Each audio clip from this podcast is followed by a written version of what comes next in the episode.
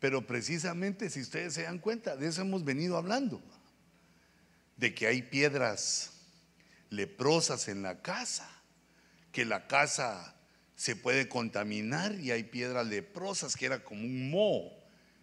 Pero espiritualmente había que cambiar esas piedras de la casa y eso nos da un mensaje para nuestras propias casas, nuestros propios hogares, que hay que cambiar cosas de cómo hemos edificado.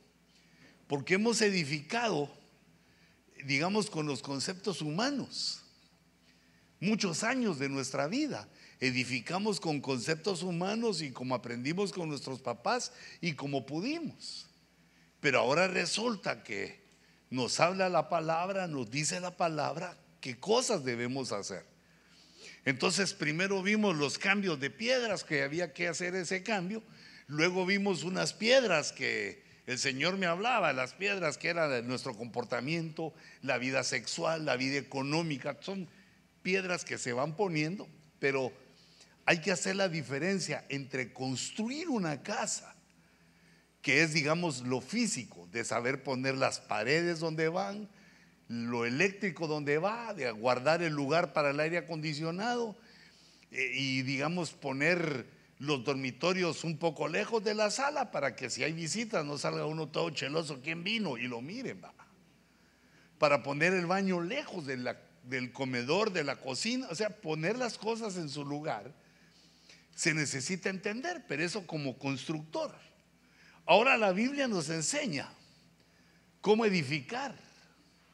La edificación ya no es literal, ya no es ponerle electricidad y, las cosas en su lugar para que funcione bien la casa, sino que la edificación habla del hogar, de lo invisible, de lo espiritual. Por eso mirábamos que hay que cambiar cosas que hemos hecho mal en el pasado, son las piedras leprosas. Y hay cuatro piedras con nombre que también vimos cómo iban ajustadas, cómo se iban ajustando y los consejos que nos daban. Y ahora yo quisiera hablar acerca de cómo se edifica una casa, no, no cómo se construye. Eso le tenemos que preguntar a los constructores. de qué tamaño, de qué profundidad tiene que ser eh, para poner el fundamento de la casa y que no se cae. Todos esos detalles. Eso no lo sé yo. Los que yo sé por la escritura son cómo se va edificando una casa, el hogar. ¿Qué elementos espirituales se necesitan para edificar correctamente una casa? Eh, correctamente hablando de lo espiritual. Y entonces, hermanos, lo que la Biblia nos dice es lo óptimo, es lo óptimo. Nosotros debemos de tomar el conocimiento, tomar la enseñanza y empezar a aplicarla a, nuestra propia casa de acuerdo a cómo la llevemos edificando, porque la casa nunca se termina de edificar. Eso es algo de toda una vida. Tanto el hombre como la mujer, los cónyuges, van edificando su hogar durante los años que el Señor les conceda de vida, de casados. Eh, les decía eso porque ayer casaba unos hermanitos que cumplían 50 años de casado. Entonces uno dice, bueno, es más que una vida, va. Más que una vida, 50 años, pero ambos, ¿va? los dos construyendo, se van construyendo, no, no, perdón, edificando a los hijos, a los nietos, a los bisnietos. La Biblia dice que bajo esta bendición uno llega a ver hasta la cuarta generación que serían los tataranietos. Que Dios nos dé vida y salud para hacer eso. Entonces, hermanos, yo me baso en la escritura, en el Salmo 127. El Salmo 127 es un salmo de ascenso gradual. El ascenso gradual aquí en este caso nos recuerda que esto no hay que hacerlo todo en un día, no se puede hacer en un día ni en una semana, sino que esto se va edificando con el tiempo. Nosotros comprendiéndolo, haciendo nuestro esfuerzo, proponiéndonos hacer lo que hay que hacer, y eso se va, digamos, desarrollando, viene un desarrollo en el cual se va logrando la edificación del hogar. Y entonces, el cántico de los arrebatados, ¿ves el que estábamos cantando? Ando de los redimidos. Dice, si Jehová no edifica la casa, fíjate la palabra, no es construir la casa, es edificarla. El que la edifica es Dios. Dios usándonos a nosotros. Si Dios no edifica la casa, en vano trabajan los que le edifican. Entonces, hermanos, se necesita un trabajo. Hay una labor que hacer. No, no es de sentarse. Eh, digamos, ese, ahí no se puede tomar la estrategia que el Señor nos dio para el templo de inquietud y confianza. Inquietud y confianza es para una batalla de otro tipo. La estrategia aquí es trabajar. En vano trabajan los que edifican si Jehová no edifica. Entonces, ¿cuál es el trabajo que hay que hacer? ¿Cuál es ese trabajo de edificación? Es un trabajo espiritual con el cual nosotros de manera invisible, sin verlo, que casi sin entenderlo, Dios va fortaleciendo nuestros hogares. Son las piedras, les puse ahí esa pared entre azulita y anaranjadita que me gustó, mira.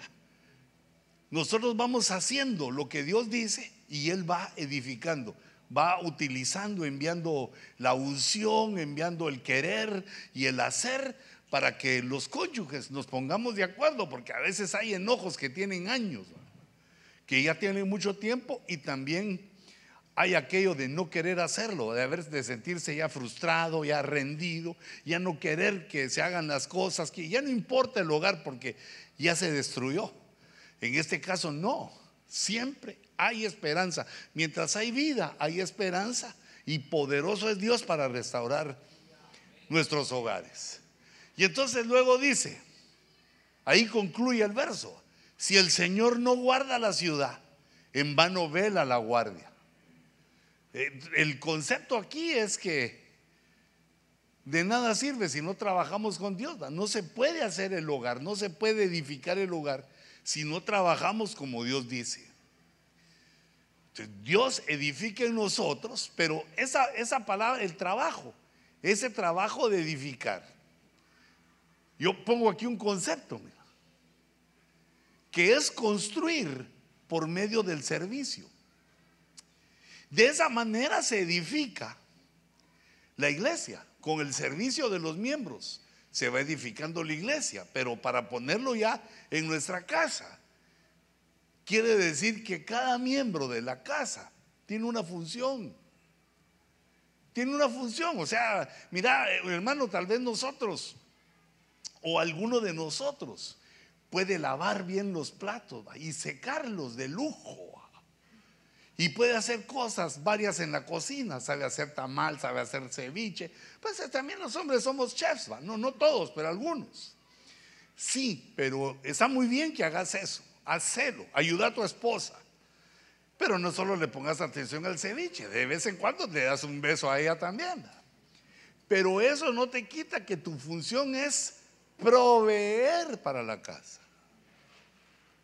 La función de cada uno no se quita.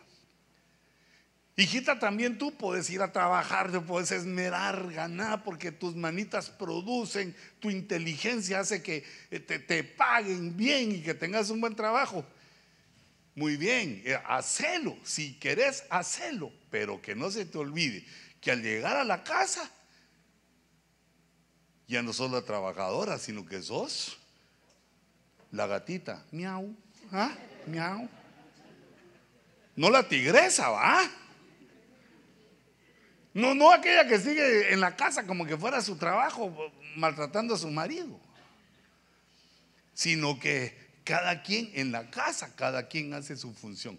La función de la mujer, hijita, es, por favor, perdona que yo le insista tanto, que seas dulce, que seas anegada, que seas servicial con ese viejo, con ese ogro, como te tocó, ah, pero como vos lo escogiste, sé que eres feliz, hijita, porque tú lo escogiste, así lo querías. Es bravo el viejo, sí, pero ya lo sabías antes de casarte.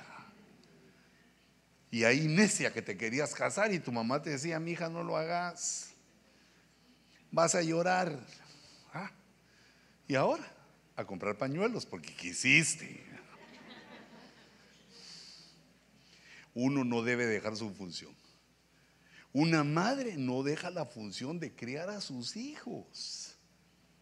Porque si no lo haces, con los años, te cobra la vida el precio. Porque ya no estás eh, educando hijos, sino que estás lidiando con monstruitos.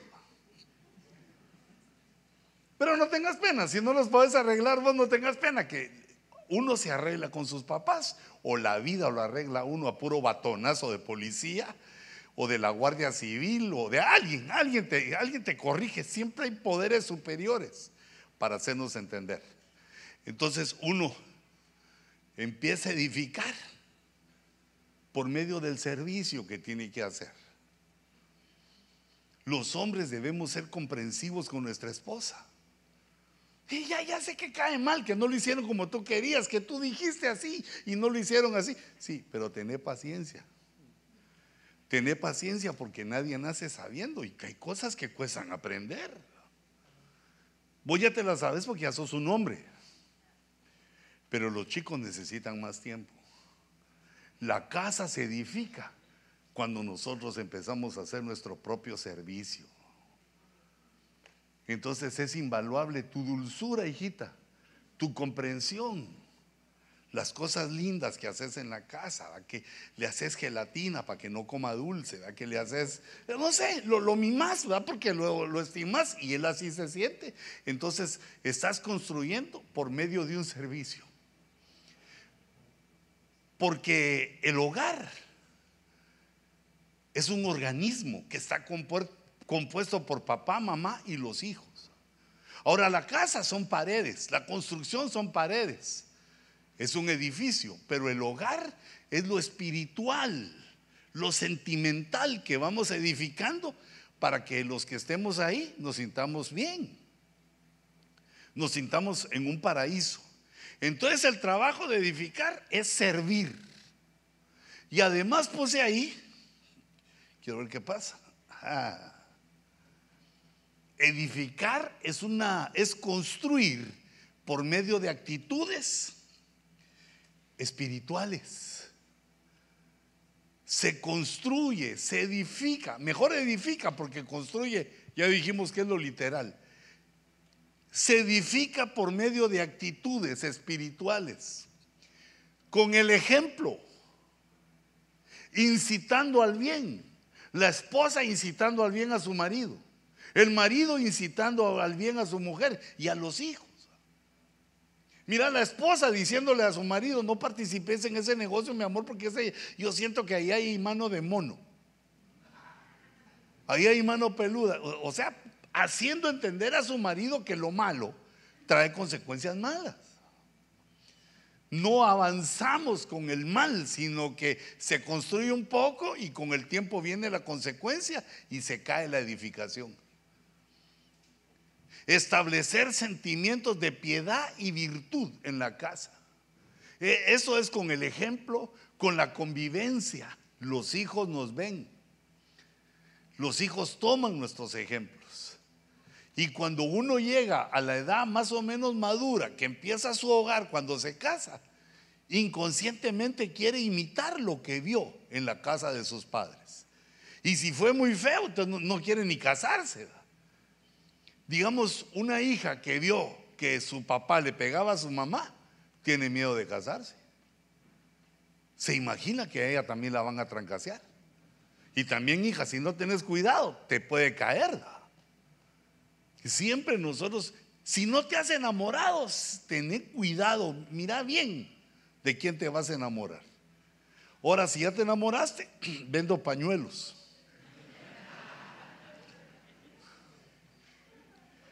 Entonces mira cómo es esto. E, este tipo de edificación es con el convivir. Cuando salimos a divertirnos, cuando nos quedamos en la casa, la disciplina que les ponemos para que cumplan con sus deberes en la escuela, La disciplina que ponemos para todo lo que se hace en la casa, la forma de trato de mamá a papá también, y de papá a mamá, ambos, que nuestros hijos vean que, que, que nos amamos, pero no con hipocresía, sino que, que nos amamos. Y para eso tenés que tener contento al viejo, hijita. Y hermano, también tener contenta a tu mujer, hombre. Que eso como hemos hablado, porque el objetivo es ser feliz. No es solo vivir juntos para que paguemos menos de renta y menos de comida. Es una forma muy carnal de hacer un tipo de sociedad para ahorrarse en la economía, sino que, digamos, el concepto matrimonial, digamos, ya quitando lo económico, lo sexual, es que uno sea feliz. Entonces el hombre debe permitir que su mujer logre eh, esa felicidad, pues de la manera que ella sabe. Entonces, ¿quiere trabajar? Pues hermana, pues hermano, déjala, no seas celoso, hombre. Hay hermanos que ahí me la van a ver. ¿Y, ¿Y, qué? Que te la vean, que vean qué preciosa mujer la que Dios te dio. Eso sí, llegala a traer para que sepan que tiene dueño. ¿ah? parqueas, el Mercedes ahí enfrente y le esperas en posición de ¿ah? Tom Cruise, ¿sí? ¿Mm? Con la puerta de ella abierta y cuando entre, o sea, que miren que tiene marido esa mujer, hombre. Bueno, pero no estoy enojado, sino que lo que te estoy diciendo es que se, va haciendo, se van dando estos sentimientos. O una mujer que su marido la va a traer, que su marido la cuida, que él está ahí siempre viendo, siempre mordiéndole la oreja, pellizcándola. Te estoy dando ideas, o sea, hijito, no, no, no las pases tan rápido por alto. Entonces, se va construyendo por actitudes. Así se enamora una mujer, hijito. Una mujer casada con uno mismo, va es más difícil de enamorar que cuando es soltera. Y la forma de enamorarle es esta, con las actitudes, con las palabras que uno le dice. Ya sé que sos hombre de pocas palabras, pero a ella las que tengas, a ella sí decíselas. Decirles que está linda, que te gusta, que cosas que se te ocurran. Pero siempre hay que pensar bien lo que uno dice, porque si no empiezas a decir tonteras, eso ya no. Y si necesitas inspiración, pues ahí está el cantar de los cantares. Tenés inspiración en la escritura para aprender a decirle cosas bonitas, porque eso va a ir procurando el sentimiento, el deseo de edificar. Pero si algún, alguno de los dos no quisiera edificar, puede comenzar solo uno. El que tenga fe, el que se haya convertido, puede empezar a edificar. Y Dios tiene una promesa. Tremenda, tremenda. Esa promesa sí que es maravillosa. La promesa dice, cree en el Señor Jesucristo y serás salvo tú y tu casa. O sea que la, la, casa, aunque se tarde, va a venir tras el que se convirtió.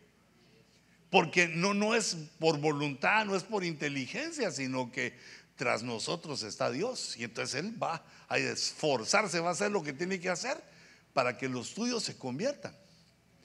Y entonces de ahí nazca el deseo de que ellos eh, colaboren en la edificación. Pero esa es la introducción. ¿Cuáles son las herramientas de trabajo que necesitamos para edificar? La primera es la sabiduría. ¿Por qué? ¿De dónde saco yo esto? De la Biblia. Proverbios 14.1 dice que la mujer sabia edifica su casa. Entonces, hijita, lo que necesitas. Bueno, también el hombre sabio, porque ahí la mujer es la iglesia, el que está oyendo de la iglesia. Lo que necesitamos entonces es Sabiduría. ¿Sabes una cosa importante de la sabiduría? Que las acciones que provoca, el que encuentra la sabiduría, provoca hacer acciones que tienen consecuencias maravillosas. Entonces, fíjate, por ejemplo, calculate, calculate cómo vas de sabio. La Biblia dice que el sabio pasa por alto la ofensa. ¿Y vos cómo te portas de sabio cuando te ofende tu esposa? Ya venís otra vez, y te, la tiras así, machetazo, Dios. Vos llegas así, ya viene, Otra vez tarde. Entonces, e, e, ese, en el idioma chapín, ese guamazo que te tira, si lo paras de pecho, de cabeza o como futbolista, te va a doler y se la vas a querer devolver. ¿Qué hace el sabio? Me agacho. O puro kung fu, que pase. Mira lo que una esposa le dice a uno, no lo toma uno personal. Hijita, ni tú también lo que tu marido te diga, más cuando esté bravo. Hacerle cara de brava, pero por dentro reíte. Este bravo, las, las brutadas que dice, las brutales. Tiene razón ese gordito que predica que la brutencia es infinita. Porque cuando uno está en el fragor de la batalla, en la casa, dice cosas que no son ciertas. No tienen nada de cierto no te las tomes a pecho. Pero la más famosa es aquella de, pues chata, si quieres, se va. Me ofendiste. Me dijiste que me fuera. No, no, eh, sabia, agachate. Si quiere que se vaya a él, porque esa casa es tuya.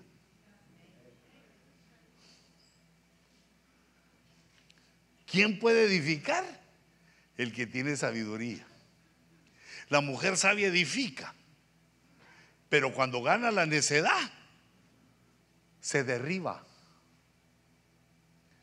E, este otro, de 24.3, mira, con sabiduría se edifica la casa. Entonces ahí arriba te pongo, mira, ¿y cómo se encuentra la sabiduría? Hay un principio fundamental. E, el principio puede ser, digamos, el inicio. O el principio puede ser eh, una ley fundamental y es el temor de Dios. Entonces uno debe concentrarse en el temor de Dios. Señor, dame tu temor. Señor, no permitas que te ofenda. Señor, avísame cuando vaya a hacer algo mal. No te quiero ofender. Eh, uno tiene que comenzar buscando el temor de Dios. Porque cuando uno actúa como de acuerdo al hígado, de acuerdo a como la bilis le diga, empieza a faltarle a Dios en su temor. Empieza a hacer cosas fuera del temor. El temor de Dios es procurar no ofender a Dios. Y cuando notamos que le hemos ofendido, pedirle perdón.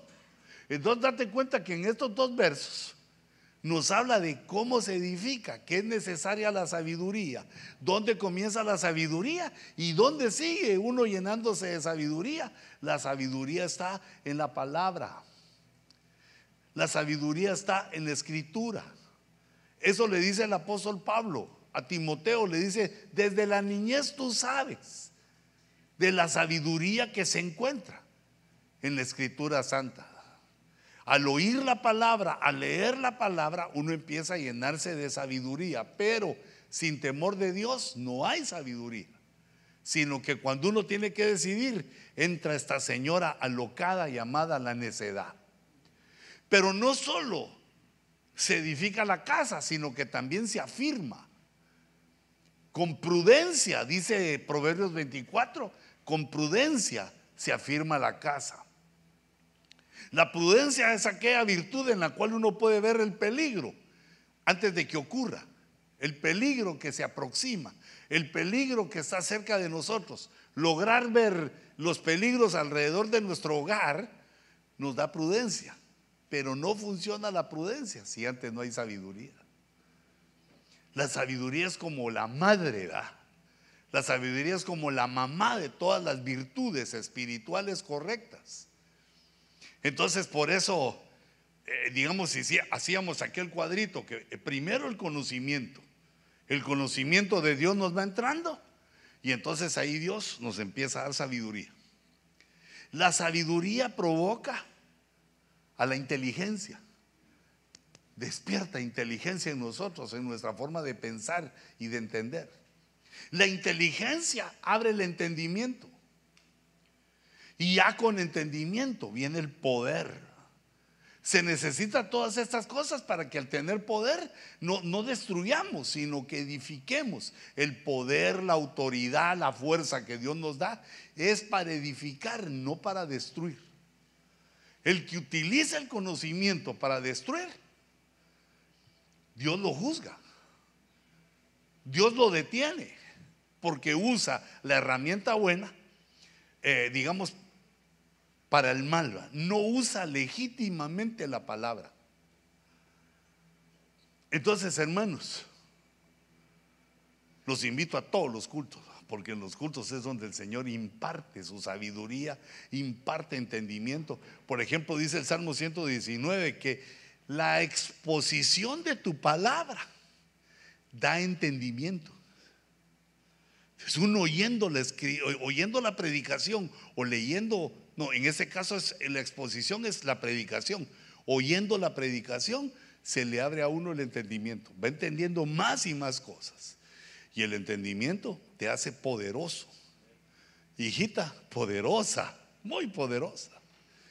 Entonces esa es la primera herramienta necesaria para el trabajo de la edificación.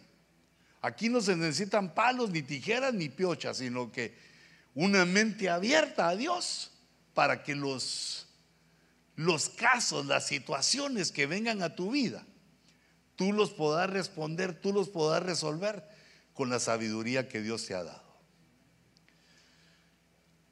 Otra herramienta. Esa está en primera de Samuel 2.35. Dice, pero levantaré para mí un sacerdote fiel, que hará conforme a los deseos de mi corazón y de mi alma. Y le edificaré, y le edificaré él, Dios, le edificaré una casa duradera. Ah, no aquellos hogares que tres años tristes y no, tres años felices y quince tristes. Un año de luna de miel y diez años peleándose. Una casa duradera, un hogar duradero que va a ir solo de gloria en gloria, de poder en poder, solo para arriba, porque el camino del sabio es cuesta arriba. Va ganando a su favor, va creciendo, va evolucionando, va desarrollando, va haciendo más y más y así va edificando. Entonces uno edifica también cuando agrada a Dios, con fidelidad, con obediencia. Fíjate que esto es algo incomprensible. Que cómo es que el hombre que conoce a Dios escucha y lee y entiende órdenes que Dios da y no las cumple. Si eso uno lo hace en su trabajo, lo despiden. Si en tu trabajo el, jefe te da una orden directa y tú no la haces, te haces el loco, bueno, te pasan una o dos, pero te, van a despedir porque no, no funciona así. Solo este jefe maravilloso, Dios, es el que nos tiene paciencia. Entonces, eligió Dios un sacerdocio según la orden de Melquisedec, que somos nosotros. Hijita, recordate que aquí no hay sacerdotisas sino que todos somos sacerdotes según la orden de Melquisedec. E, el sexo es en lo humano, el género es en lo humano. En lo espiritual somos sacerdotes y entonces dice, levantaré para mí un sacerdote con uno que se levante en la casa, ya sea él o ella, con uno que se levante en la casa, pero que sea fiel. Fiel a Dios, ¿va, hijitos? Porque como hemos hablado, no puede decir uno que es fiel a Dios si no le puede ser fiel a su, a su cónyuge. Es equivocado totalmente. si uno no le es fiel a su cónyuge, no le puede ser fiel a nada. Falla en la fidelidad. Entonces aquí es fidelidad y obediencia.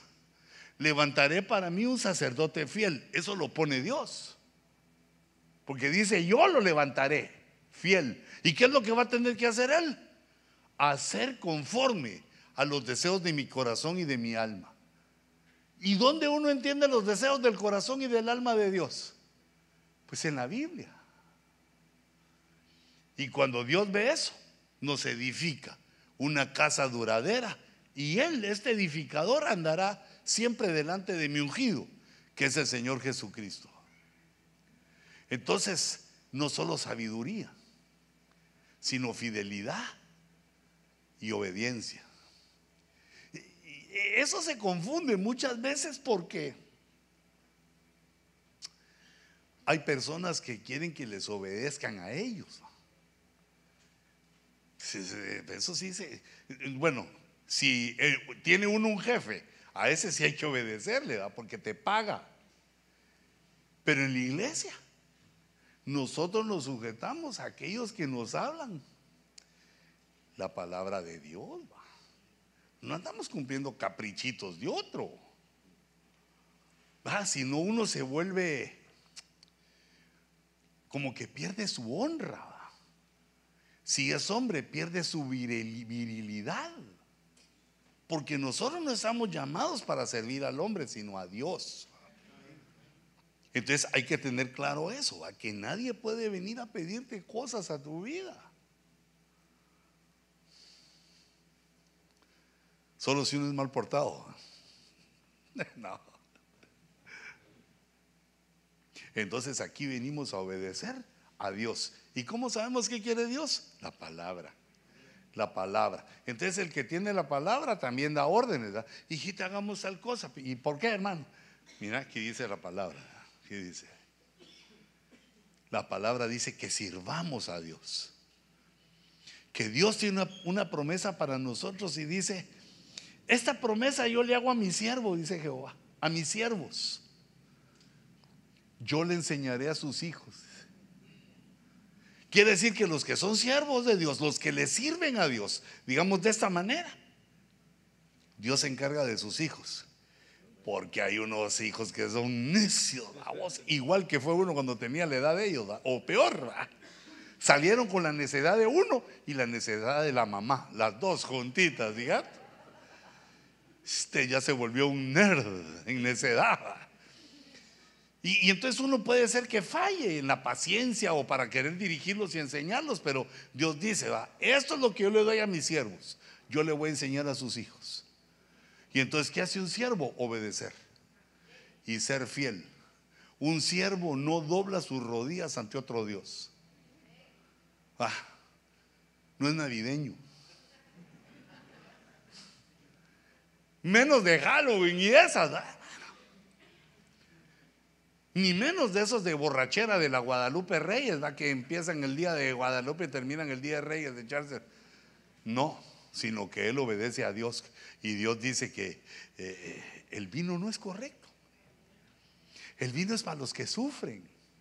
El vino es para los que les ha ido mal y ya no aguantan la vida. A ese hay que darle bebida fuerte. A ese del enguaro, dice el Señor para que se ponga borracho y olvide sus desgracias, que se le fue la mujer, pero vino la suegra. Se le fueron los hijos, pero le siguen viniendo los viles. Le ha ido mal. Entonces se quiere olvidar momentáneamente, pero a ti y a mí no nos ha ido así.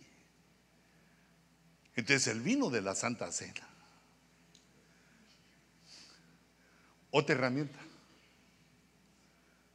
Otra herramienta. Ah, solo que antes. Mira, ¿a quién le tiene que ser uno fiel? Antes. ¿A su pastor o a su marido? A su marido. Hijita, te tenés que sujetar a tu marido. Perdón. Ya sé lo que me vas a decir, es que usted no lo conoce, hermano, es que es, es un tetunte este.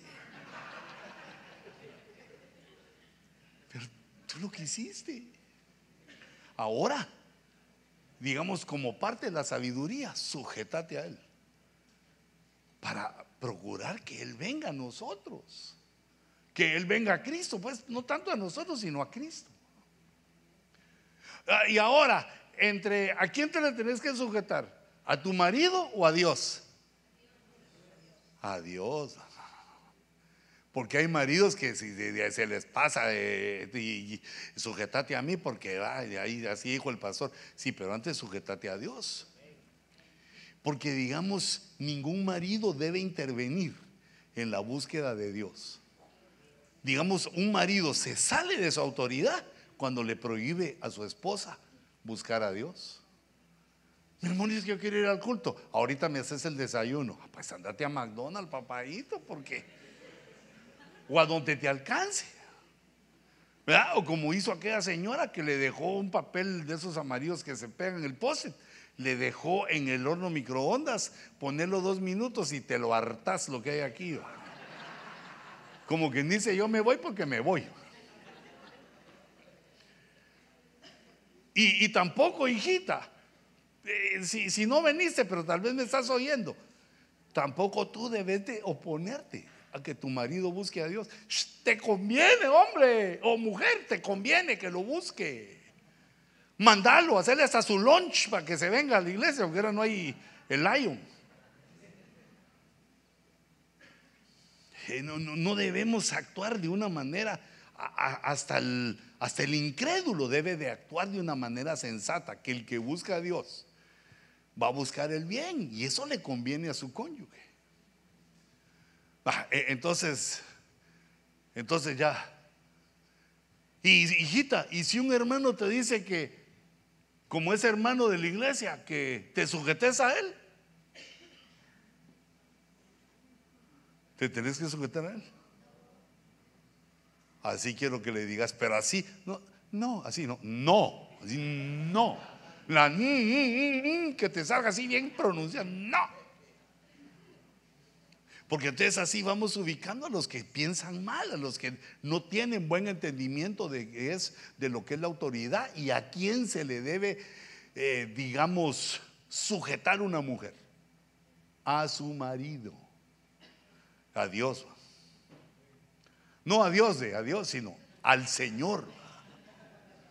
Bueno, te doy la tercera entonces. La tercera herramienta. Cinco encontré.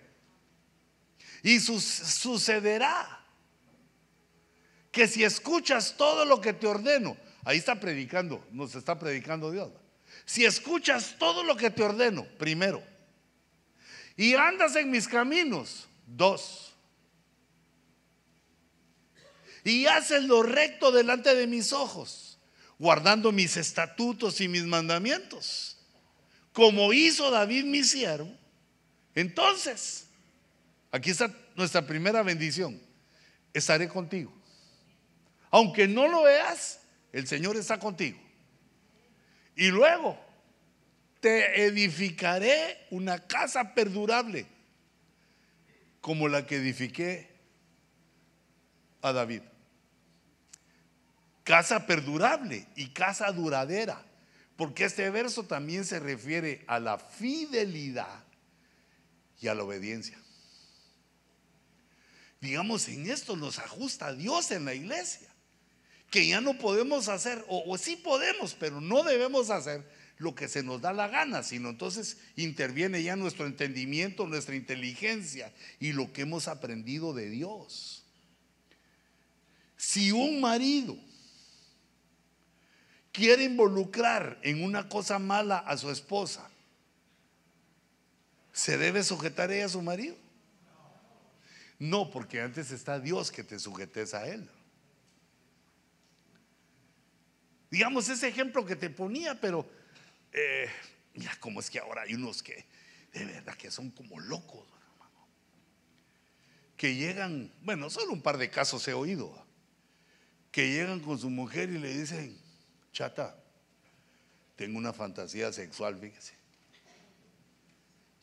Dios mío, ¿a qué hora se le ocurrió a esta gente de las fantasías? Bueno, como que eso no se oía antes. Y entonces la chata le dice, ¿y cuáles son sus fantasías? Y cuando le dice, oh, Dios mío, dice, esas no te las puedo cumplir porque están fuera de la voluntad de Dios. Hijito, no, no, yo creo que es una locada de tener fantasías de ese tipo. Uno lo que hace es amar a su esposa y ya que ella se lo devuelva, ya es una fantasía, es como Disneylandia, ¿verdad? el mundo del mañana. Mira, no hay que confundir el amor con e-, ese tipo de fantasías que seguramente por andar viendo lo que no debes ver, te, vienen a tu, a tu alma, la tentación. Pero dice la Biblia que todo me es lícito, pero no me dejaré dominar de nada.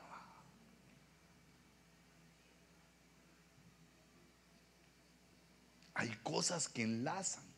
Y entonces, hijita, ¿para qué estás tú, tu virtud, tu dulzura? Para conducir a, tu marido y decirle, déjate de atarantamientos de fantasías sexuales aquí. Lo que me tenés es a mí. Erróneo. Si se pasa uno, una persona se pasa de las cosas, hijita, que a ti no te parezcan bien porque tú tenés el Espíritu Santo adentro. Entonces uno decide. ¿Verdad? O, no sea que sea la señora la que llegue con uno. Tengo una fantasía sexual, mi amor. ¿Cuál? Que te vistas de Hulk. La tiene así, verde y grandote, así.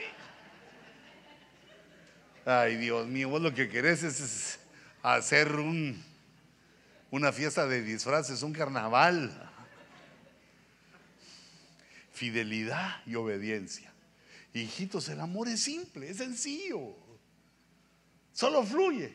Solo cerrar los ojos y se da.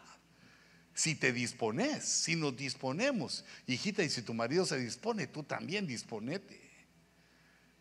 El amor se da solito, no hay que hacer esfuerzos para que se dé, se da solito. Ahorita te voy a explicar con este, ese nuevo, esa nueva herramienta que te voy a dar aquí, mira. Ahora dice, os encomiendo a Dios. Aquí está hablando Pablo y a la palabra de su gracia, que es poderosa para edificar. Fíjate que hay distintos tipos de palabra. Ah, hay palabra de ciencia, palabra de sabiduría, palabra de Dios. Pero la palabra de su gracia, esta que edifica, tiene la característica de edificación. Es que uno aplica la gracia. La gracia es que no es por obras. Ah, e, es decir, e, hermano, ¿por qué ama uno a su esposa? Hermano, es que mire que eh, cocina, que ella trabaja, ella... No, uno no ama por lo que hace, por lo que es. Porque si uno ama por lo que hace y falla, ¿se acaba el amor? No la palabra de la gracia. La gracia lo que nos habla es que no es por obras y que uno no puede exigir perfección porque ese está bien lejos de todos los hombres y de las mujeres. La perfección no existe en nuestra realidad. Y que uno tiene que ir edificando, entendiendo que el cónyuge va a hacer su esfuerzo o no, pero no por eso se deja de amar. No por eso uno se divorcia. ¿Qué es lo que edifica la palabra de la gracia? La gracia de Dios es que nos da cosas inmerecidas. Ah, ya viene el hombre y dice, mira, si no haces esto, olvídate de la quincena. No. No, porque es que la mujer no hace algo para que se gane su quincena, sino que lo que hizo fue que se casó contigo. Ya es parte. Y también las hermanitas, ¿verdad? Cuando le dicen a uno, si me querés, hace tal cosa. ¿Ah? Si me querés, no hagas tal cosa. No vayas con tus amigotes, si me querés, no vayas con ellos. Decirle al pastor que empolvarte allá al nuevo, ahí, decirle que no, no vas a ir. Ah, la gracia es perdón, es alegría es compasión, es sufrir juntos. Es que lo que ella falle, tú le pones el hombro para decirle, pero aquí estoy yo chata, no tenga pena. No es que le fallé a usted, no, pero yo, se lo paso por alto porque lo, lo que edifica es la palabra de su gracia. Cómo se siente uno confortado y consolado cuando Dios lo perdona. también entonces el hombre se siente consolado y confortado cuando su mujer hace el esfuerzo de perdonar. Igual ella también cuando él le dice, no, no tenga pena. Porque hay momentos en que uno debe, ser, debe saber tratar de usted a su mujer. No tenga pena, baby. ¿Mm? Y también de tratarla de tú, a tutis frutis. Y ya en lo privado, hasta de vos. Estoy llamando a las Silvan. ¿Dónde está la Silvan? Pues la Silvan Street, ya, ya nos vamos. Nosotros como cristianos debemos aprender la palabra de su gracia. La palabra de su gracia no es que te apoyo, que falles, sino que sé que hiciste tu esfuerzo, pero fallaste, pero estoy contigo. Para vida o para muerte, para triunfo o para derrota, estoy contigo. Si nos caemos, nos levantamos. Si te caes, te levanto. Si me caigo, primero Dios que me levantes tú. O sea que el intercambio, estamos para ayudarnos. Pero también además nos da otra cosa. Es la palabra de su gracia es poderosa para edificar y también nos da herencia. Nos da herencia, herencias espirituales que van a ir también agregando a nuestras virtudes, a la forma de comportamiento y, a los ejemplos que podemos dar en la casa. Entonces aquí yo puse, ah, no puse, sí puse, pero creo que en negro y no salió. La palabra de su gracia. Los dones espirituales también edifican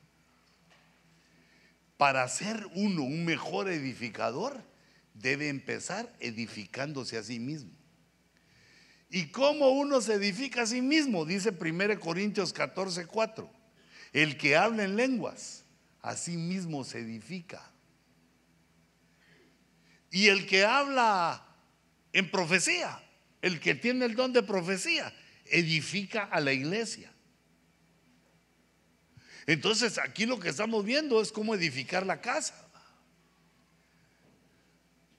¿Qué podemos hacer para mejorar nosotros mismos, para ser buenos edificadores? Activar nuestros dones. Los dones de hablar en lenguas y de profetizar, esos dos dones los tenemos todos. Porque la Biblia dice que todos debemos profetizar y que todos debemos hablar en lenguas. Entonces, si no hablamos es por alguna razón, hay algún error en nosotros, no es de Dios, porque Dios ya nos puso el don. E, entonces, fíjate. Pero como eso ya lo he dicho antes, pero te lo repito porque es esencial. Yo lo aprendí cuando empecé a ver que había personas normales, va como yo, que hablaban en lenguas. Y yo decía, pero yo por qué no hablo? Bueno, era recién llegado. Yo los oía hablar en lenguas que lloraban con unos lagrimotas ¿eh? y que se echaban unas profecías hermosas, maravillosas, me edificaban. Y entonces yo, mm, mm, mm, y nada. Entonces yo les he contado que empecé a ver digamos, entre los hermanos, como yo era nuevo, pero tenía todos los ojotes bien abiertos, va. Y entonces yo miraba a aquellos, eh, eh, se hablaban y decían, hermano, ¿qué tal? Dios le bendiga. Hermano, hoy vengo a meterme. Y yo me preguntaba, ¿a dónde? Ah, que si había un lugar, una cámara de descompresión, un lugar secreto a donde se metían si vengo a meterme, hermano, con todo, quiero que el Señor me use, quiero que profetiza. Y yo, hermano, perdone, pero ¿a dónde se mete? ¿Sí? Y más o menos me decían, usted no se meta en lo que no le importa, pero, pero gracias a Dios no, sino que fui entendiendo que meterse era meterse en el culto. Sí, yo decía, pero ¿cómo si ya, ya estoy aquí, ya me metí? Pero meterse en el culto quiere decir que uno participa. Mira, te resumo como tres meses de investigación mía, de que era meterse. Quiere decir que uno participa. Digamos que uno viene a la iglesia y ¿qué están haciendo? Ahorita va a comenzar la oración, hermano. Ah, ¿sabes qué hace? Aquí no lo he visto, gracias a Dios. si no, también lo coscorroneo, porque cuando uno hace mal hay que decírselo. ¿Sabes qué hacen unos cuando está la oración? Abren su Biblia. Se miran como santos leyéndola. Qué bueno que leas la Biblia, pero es el momento de la oración. Metete. Y, si empiezan a cantar, se arrodillan, van a orar.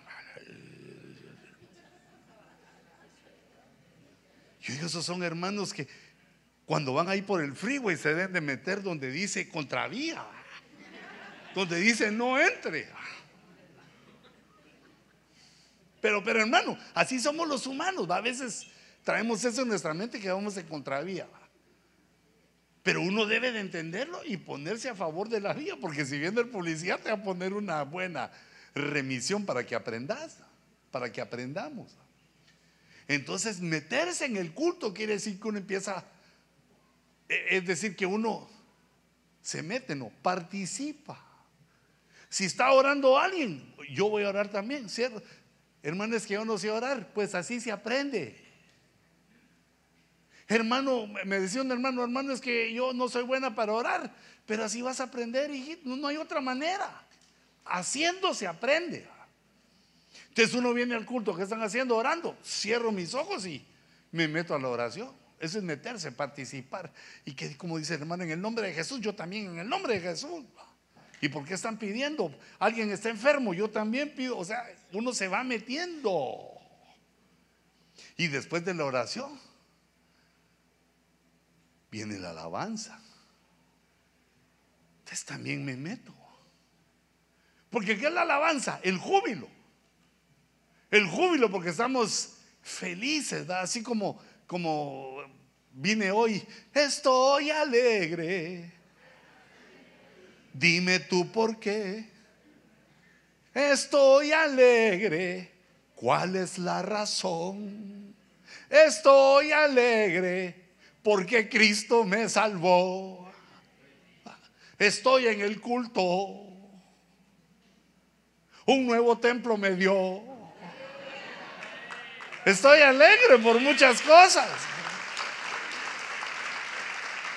Pero mira, los que van en contravía, cuando miran la alabanza, se ponen serios. Se meten las manos entre la bolsa. Mira que todos están aleluya. Y sacan su chicle.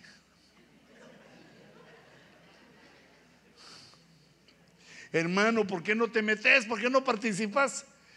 Es que no me sé los coros. Ahí te lo estamos poniendo. Bueno, eh, la, pantalla en el próximo lugar lo va a poner más alta para que todos miren. Ahí está saliendo, hombre, aprendételo. ¿Cómo las de Juan Gabriel si te las aprendías al balazo cuando estabas en el mundo?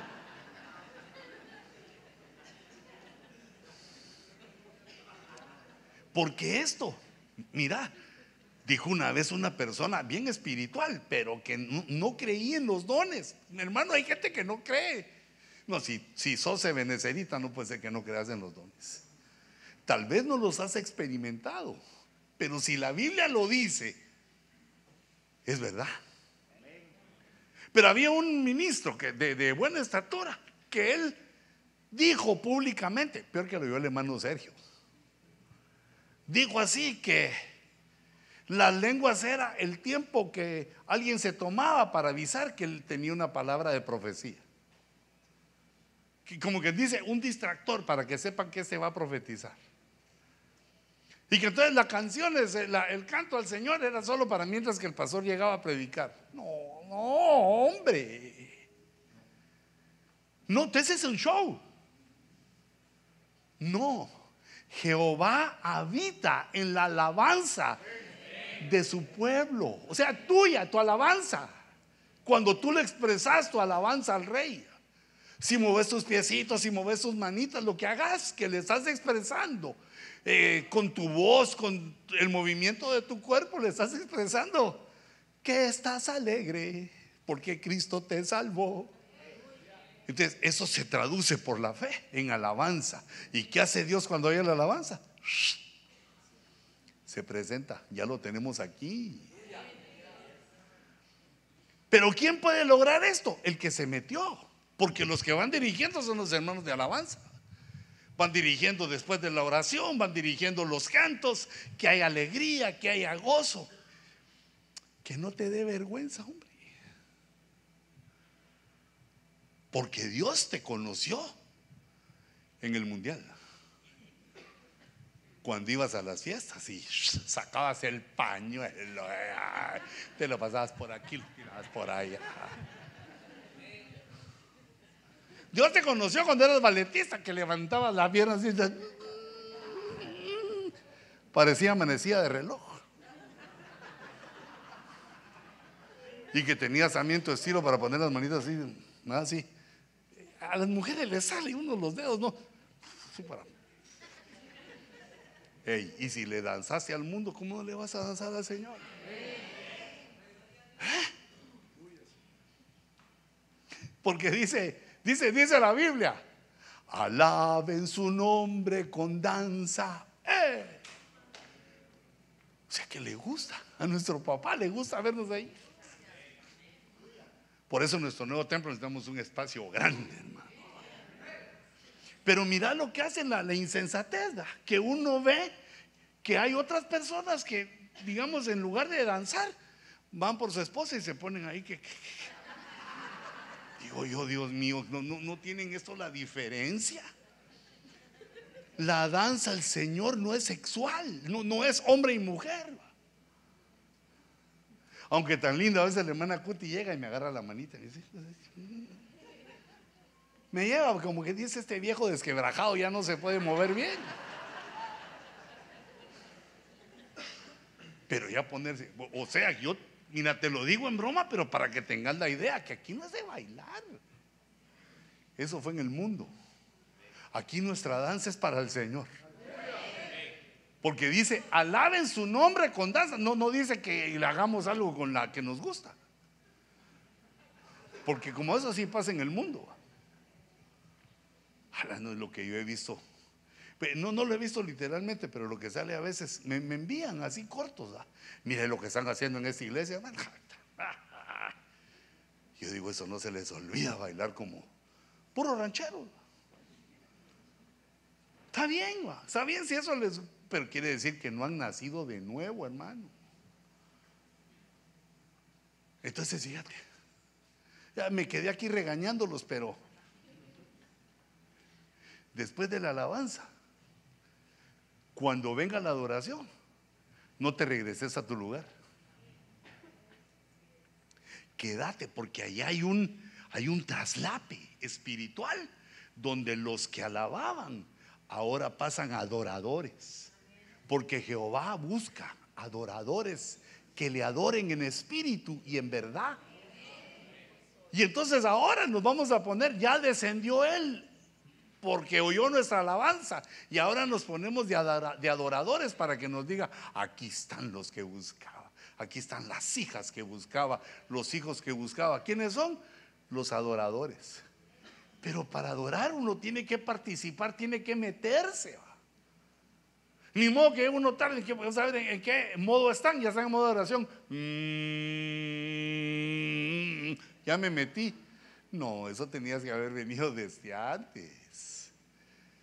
Bueno, ya, uno cuando tiene alguna experiencia, ya parece aquellas personas que se montan al microbús, al pedalazo, se montan así corriendito, dan el brinquito y se agarran. Pero eso tiene que tener uno un ejercicio para meterse a adorar. Porque sin adoración, ¿cómo nos va a escoger Jehová? Si Él busca.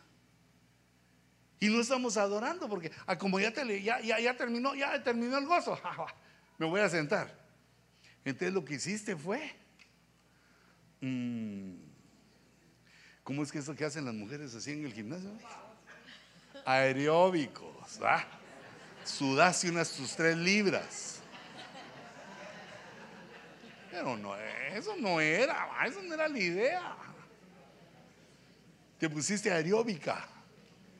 Y también uno se pone aeróbico, hermanos. No, eso no es. Sino que el adorador participa, se deja llevar por los hermanos que están dirigiendo, porque de, de, esto uno no sabe, no ha aprendido. ¿Dónde se aprende eso? ¿En la universidad? ¿En la escuela? ¿Dónde? Solo en la iglesia. Y hermanos, hay gente que tiene 20 años de cristiano y no adora. No adora. Y entonces por eso se ausenta de la iglesia un montón de tiempo, porque llega así, el pastor es buena gente, ahí predica, dice algo de Mateo, de Lucas y de Juan, y, sí, pero, pero se aburre. Y ese verbo es delicado, hermano, porque el que se aburre se puede aburrar. Mira lo que le despierta a uno. Son las conexiones sobrenaturales con Dios. Cuando te pasa algo que no sabes ni cómo explicarlo, no sabes ni cómo decirlo, pero sabes que pasó. Y eso sucede cuando uno empieza a hablar en lenguas. Hermano, cuando yo hablé por primera vez en lenguas, ya no fue igual. Yo mismo me di cuenta que, ¿cómo pasó esto? Y si te das cuenta que muchos se burlan.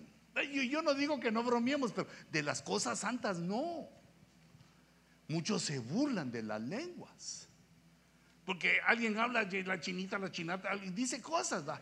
pero así, déjalo. ¿Y qué? Si a ti no te gusta, entonces procura hacer tú con otro estilo, con elegancia. Pero por lo regular uno en la adoración pierde los tiempos, pierde la noción del espacio y del tiempo. Y cuando uno siente está llorado, moqueado, tirado. El último que quedó ahí tirado, todos se fueron a su lugar y queda uno ahí tirado con patas arriba. La adoración provoca un toque con Dios una, un toque sobrenatural. Hijito, que eso no te, no te lo puede dar nadie, ni contado ni en testimonio. Eso lo tenés que vivir tú. Y por eso es que aquí dice que el que habla en lenguas se empieza a edificar a sí mismo. Y se activan los dones con la alabanza, la adoración, perdón, la adoración y el cántico nuevo. Son tres niveles de adoración que tenemos que aprender. Porque también la alabanza de algún modo es adoración. Pero son esos tres niveles de adoración. El cántico nuevo eh, es cuando empiezan a fluir. Cuando empiezan a fluir los dones. Eh, entonces, eh, miren hijitos de la alabanza, los que dirigen tienen que tener su mente en esto. Ahí en la, hora de la adoración no es de orar, no es de hacer peticiones, es de adorar y conducir al pueblo al cántico nuevo, porque ese es el nivel mayor, los directores. Entonces, ¿cómo hace un director para llevar al cántico nuevo al pueblo? Pues él emite un cántico nuevo. Él empieza a cantar, ¿qué, está cantando aquel? Ah, esa no me la sé. Sí, porque es un cántico nuevo, ahí se lo está dando el Señor. Y entonces tú abrís tus labios también para decir cosas y el Espíritu nos ayuda. Pero uno va siguiendo a los directores.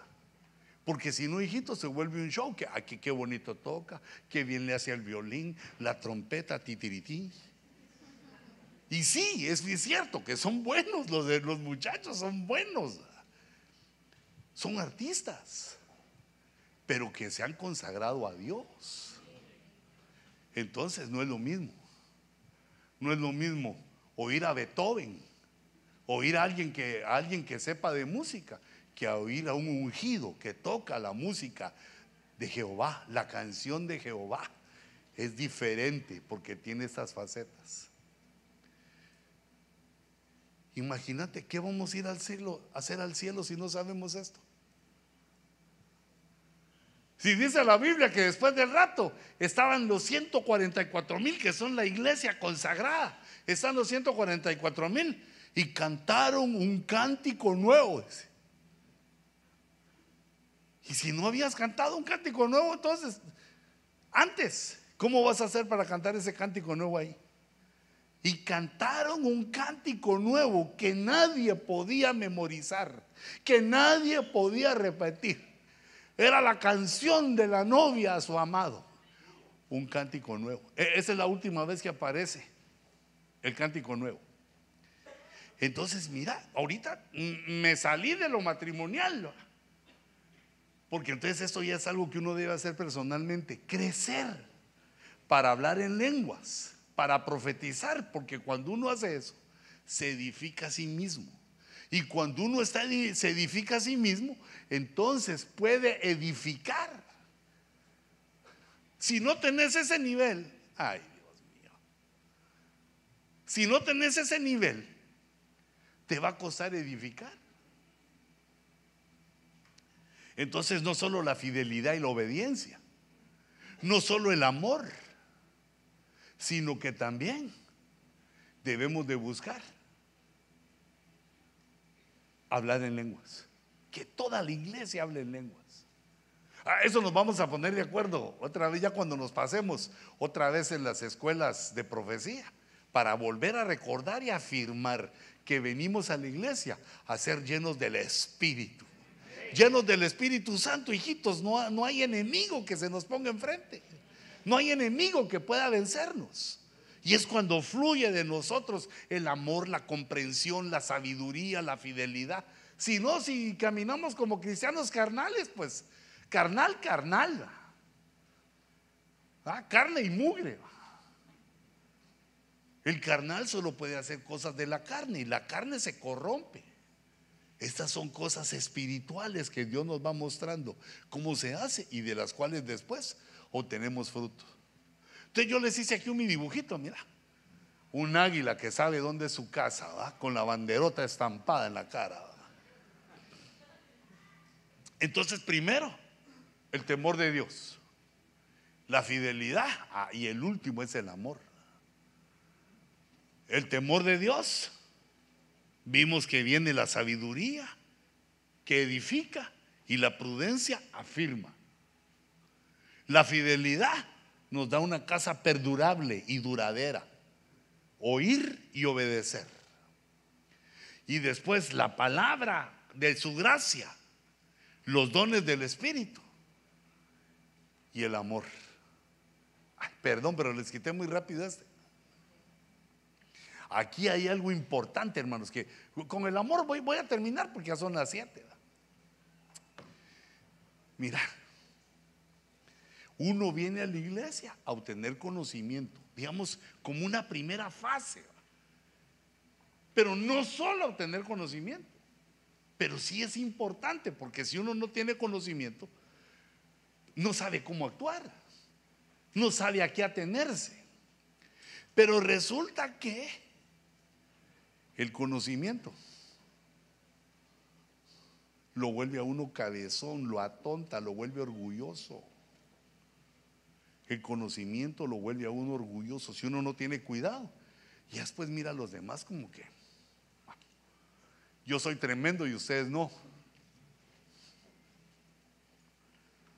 Es peligroso.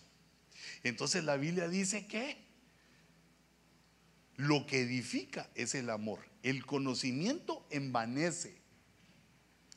Entonces, fíjate, hermano, que cuando la esposa de uno dice una cosa que se equivocó, dice una, o digamos que puso, hoy te espero, mi amor, hoy sin H, ¿va? Y vos sabés que se lleva H. Pero ese conocimiento vos lo tenés, ¿por qué la vas a avergonzar? No le digas, vos no fuiste a la escuela, mija, me engañaste. O no has leído la Biblia, ¿verdad? O ya es gringa y lee hoy, lee hoy. No sabe que la H es muda. Mira, no, no, no hay que corregir todo, hombre. Deja pasar unos errores. Porque el conocimiento envanece. Se pone uno vano, creído, torpe, hace torpezas. Pero te voy a dar el versículo. Entonces fíjate que hay un momento en el cual tenemos que combinar el conocimiento con el amor. El amor es servir, el amor es aceptar, el amor es dar. Eso va junto al conocimiento. ¿Dónde leí eso yo? En cuanto a lo sacrificado a los ídolos, 1 Corintios 8.1, sabemos que todos tenemos el debido conocimiento de que los ídolos nada son. Pero ahora viene aquí, mira, el conocimiento envanece, pero el amor edifica. E, es otra herramienta, el amor para edificar. Entonces, hermano, digamos, imagínate a alguien de tu familia política que de plano no le caes bien, ¿va? porque te llevaste a... Pero casi siempre lo aceptan todos, ¿va? pero imagínate que a alguien le caes mal porque te llevaste a, a su hermana, a su prima, qué sé yo. Y vos lo ves que está en idolatría, porque no se ha convertido. Pero tú sí tenés el conocimiento. ¿Por qué lo vas a avergonzar? ¿Por qué le vas a decir ahí tonterías? Cruz, cruz, que se vaya el diablo y que venga Jesús. No sabes que atrás de estos ídolos hay eh, demonios inmundos que te engañan y te llevan a la perdición y después al lago de fuego donde estés toda la eternidad. Ey, no le eches encima todo tu conocimiento porque caes mal. Mira, ¿quién es el que tiene pegue? También ustedes, hijitas. ¿Por no si ustedes eran unas nerds en la escuela? Estudiaron, saben taquigrafía, saben escribir a máquina y computadora, saben inglés, saben shorthand, saben un montón de cosas. Y aquel lo que sabe es partir leña. Te conseguiste un tu trucutú, hijita. Pero no, no, lo vas a estar avergonzando porque no sabe. ¿Ah? No sea que sea de sololá y sea sololeño y agarre un leño de los que corta. Uno no avergüenza a su cónyuge, aunque sepa. Ah, Ahora, claro, si sos cristiano y te miran y con un tu idolote ahí, ahí sí, hermano, ¿qué está haciendo? Pero uno tiene que evaluar para que tu conocimiento no te ponga como envanecido, sino que ahí muestra el amor, la comprensión, da, da de tu paciencia, da de tu entendimiento, de tu sabiduría, conducí a los ingenuos, conducí a los ignorantes para que tengan la misma, el mismo conocimiento que tú. Entonces, solo, solo saqué de la escritura lo que es el amor. Porque en 1 Corintios capítulo 13 dice, ¿qué es el amor y qué no es? Pero ese es todo un tema. Entonces yo solo saqué qué es el amor. Como el amor edifica, pues el amor es de Dios. El que no ama no conoce a Dios. El que no ama a su hermano no conoce a Dios. Vive todavía en oscuridad. Entonces, aquí dice, en el verso 4 dice que el amor es paciente. El amor edifica. ¿Cómo se edifica? Con paciencia. Qué hermanas más abnegadas tengo ahorita en la mente unas hermanas que han esperado 20 años a que su marido se convierta. Y a una se le convirtió, a la otra se le murió. Pero como tenía menos de 60 años, está esperando que algún su viejito le ponga atención, pero que sea ese sí que esté consagrado, se va a casar para lo mismo. Y fíjate que te menciono ese caso porque la vida es muy corta para perder eh, el tiempo sin disfrutarla. Entonces, mira, sé paciente con tu cónyuge, con tus hijos. Exigiles, pero sé paciente. Porque tú y yo sabemos más porque tenemos más años. tenemos más experiencia, ya lo hemos hecho, ya aprendimos algunas cosas y nos faltan otras. Tenerles paciencia. No lo enojes. Bueno, y también nosotros, hijitos, no hay que enojar a unos esposos. Ya sabes que le cae mal una cosa. ¿Para qué la haces? Solo la provocada. Bueno, pero fíjate, la primera, el amor es paciente, es bondadoso, es bueno, busca lo bueno, todo lo bueno, lo amable.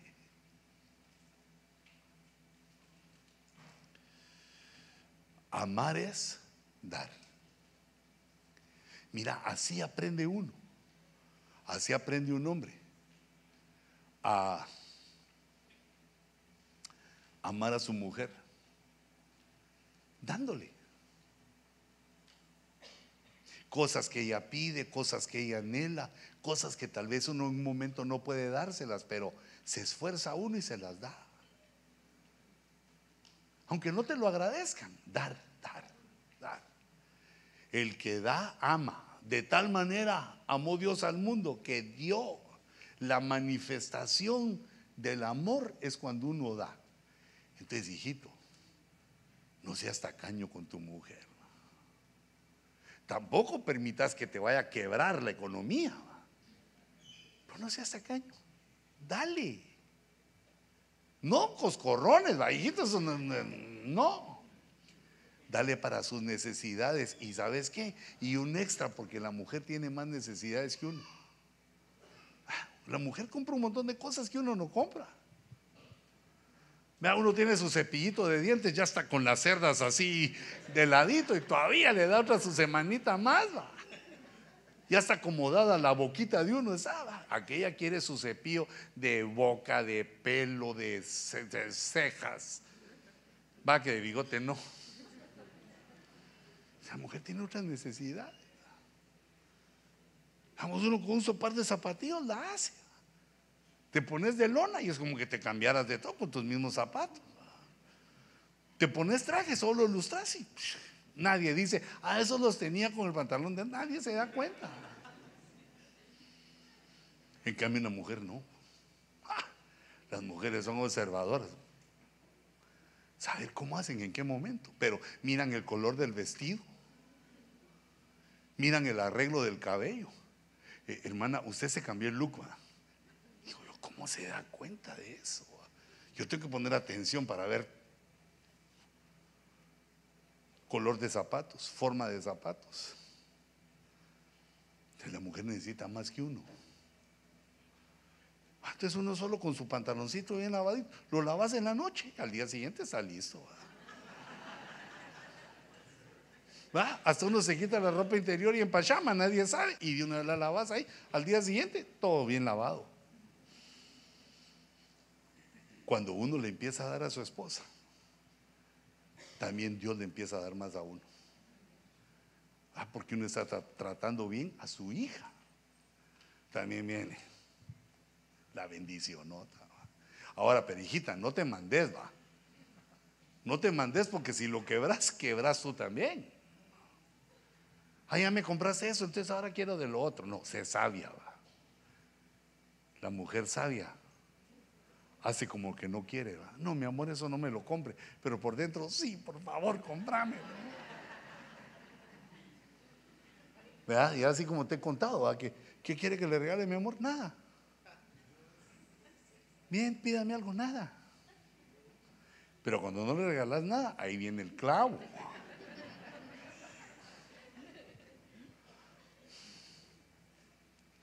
Esos son los edificadores para que edifiques tu hogar.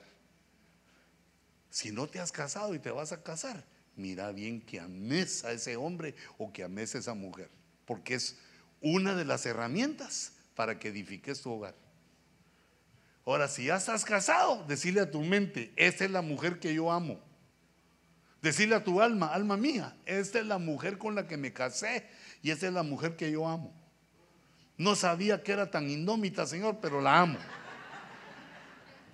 Indómita quiere decir indomable, hijita, no vas a pensar así algo malo.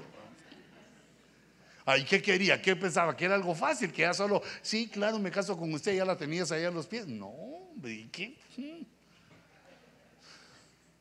Ahí tiene que demostrar el hombre su varonilidad, su virilidad, su hombría. Pues, la virilidad de un hombre no es cumplirle a una mujer sexualmente. Eso cualquiera, bueno, casi cualquiera lo hace, va. Los que se les cae la mano, no, pero casi cualquiera lo hace. Hasta los animales lo hacen. Pero tener la autoridad, la sabiduría, la dirección para que una mujer diga, donde usted diga voy, con usted estoy, lo amo. Ese es cuando uno dice, soy un hombrecito. Empieza una, ¿dónde está la? la silban. Yo para que no se te olvide a dónde vamos la próxima.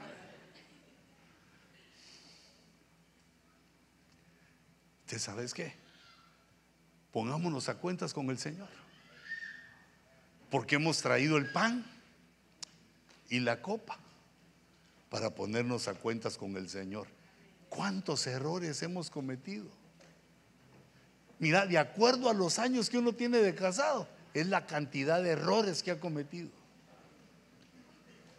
Entonces ahora que Dios nos muestra esta edificación, acerquémonos para decirle, Señor, perdóname, lléname de tu espíritu. Quiero ser edificado hablando en lenguas y así edificar mi casa. Padre, bendice esta copa y el pan que tus hijos han traído para celebrar tu muerte y tu resurrección. Bendícelo, Señor en el nombre de Jesús. Repartamos, hijitos.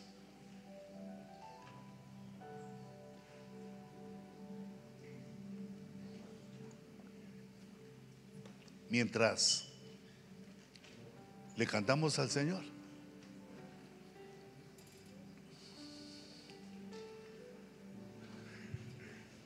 Mientras le cantamos y se reparten los elementos y le podemos decir, dispone tu corazón. Ese es un momento bien especial. Si dispones tu corazón y le decís, Señor, quiero sentir tu presencia, quiero sentir tu perdón, te confieso, te confieso que he pecado mucho, de pecados que aún no recuerdo. Pero vengo ante ti para pedirte perdón.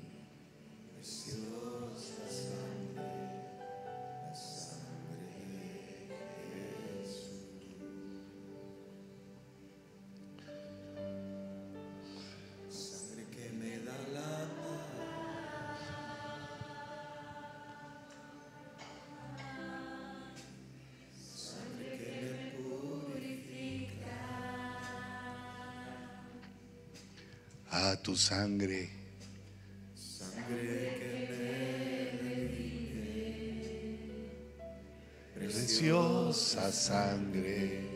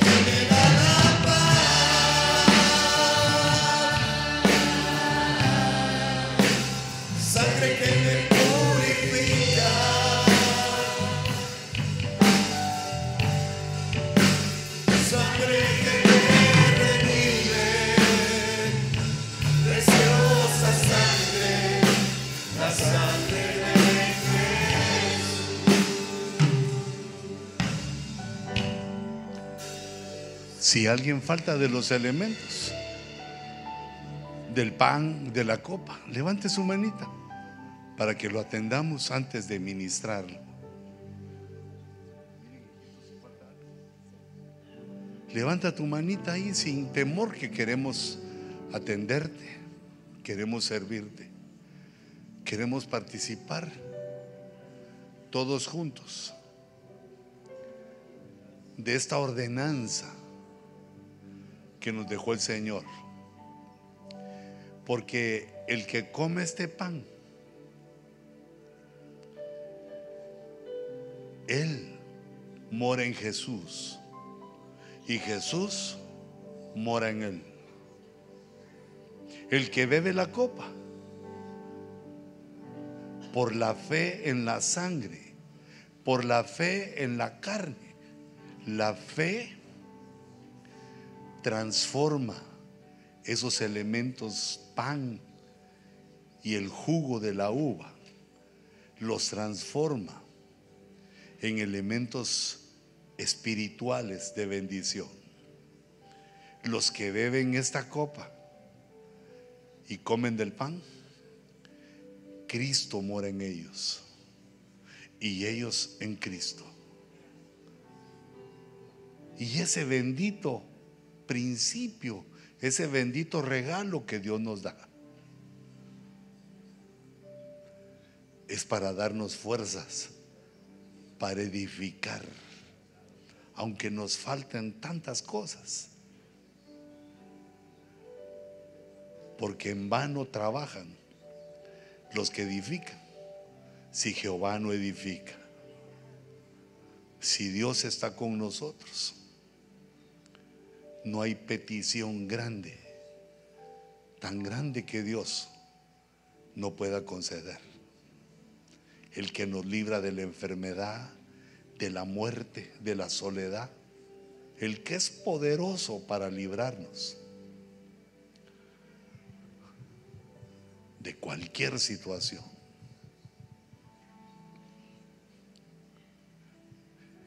Los hebreos habían aprendido a comer el cordero el día de la Pascua. Dios les había enseñado, Jehová se manifestó a Moisés y le enseñó. Le enseñó al pueblo Moisés. Debían comerse todo el cordero. Lo asaban, lo sacrificaban a Dios y lo asaban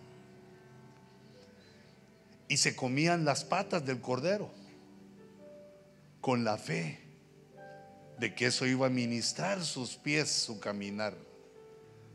Se comían la cabeza del cordero con la fe de que sus pensamientos iban a hacerse profundos, espirituales, poderosos.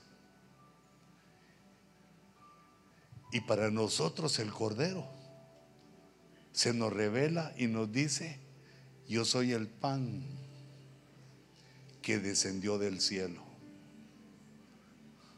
Mi carne es verdadera comida, el pan.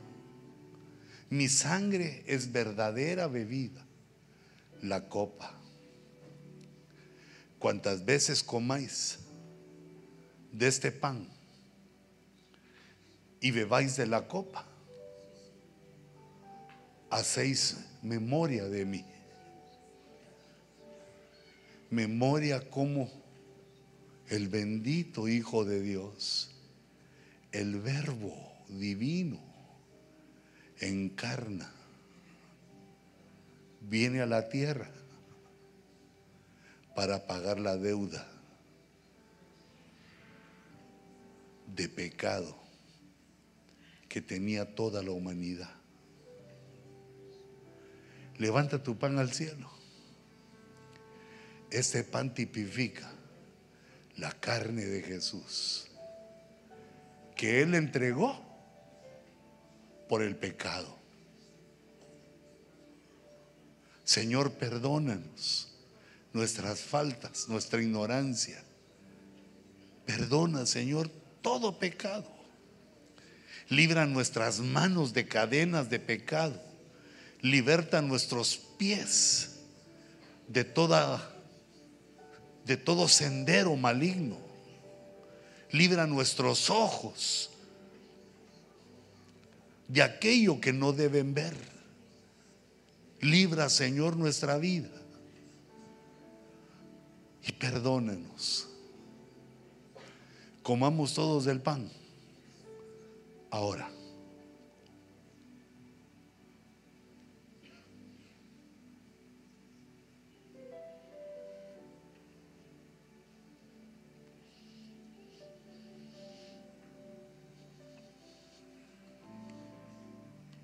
Para los hebreos no debía de quedar nada del cordero para el día siguiente.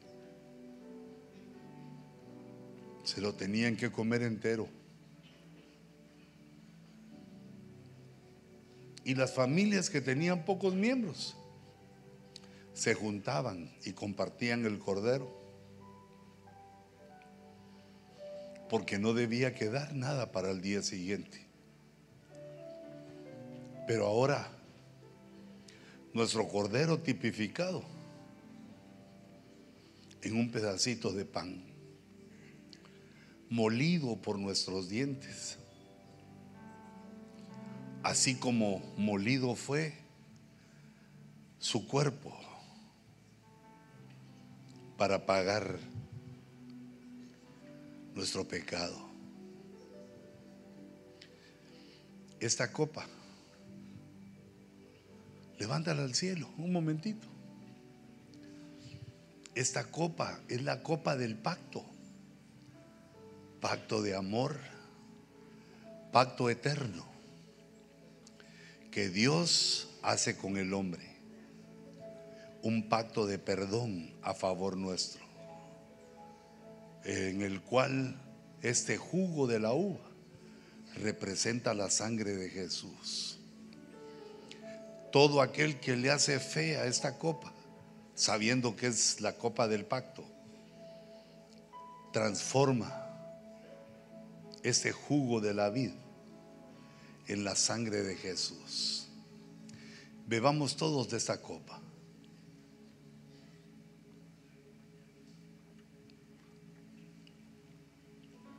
Así con tus ojitos cerrados, un momentito más.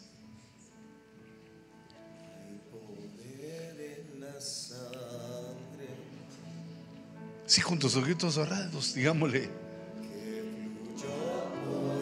qué poder hay en tu sangre, Señor.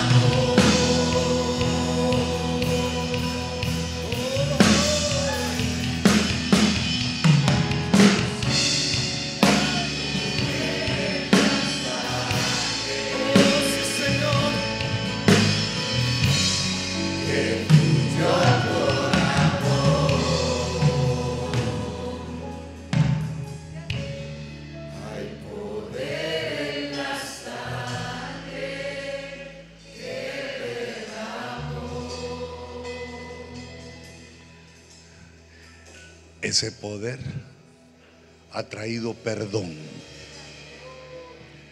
El Señor ha levantado su mano a favor nuestro y nos ha perdonado. Con su sangre ha lavado nuestras vestiduras sacerdotales, toda mancha, toda arruga. Dios con su sangre la ha limpiado. Señor, te damos gracias por tu perdón. Gracias, Señor, por tu palabra, por la limpieza, porque tú descontaminas nuestra alma para que andemos rectos delante de tu presencia. Te ruego, Señor, que envíes a tu pueblo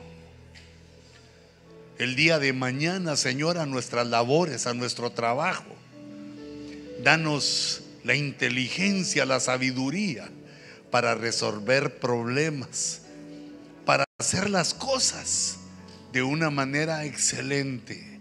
Ábrenos puertas de oportunidad. Prospera las finanzas de tu pueblo, Señor. Yo bendigo a tus ovejas en el nombre de Jesús y las envío en tu fuerza, en tu sabiduría. Las envío, Señor, a sus labores. Llévanos en paz a casa y bendícenos en el nombre de Jesús, en el nombre de Cristo. ¿Cuántos le pueden dar una ofrenda de palmas al Señor?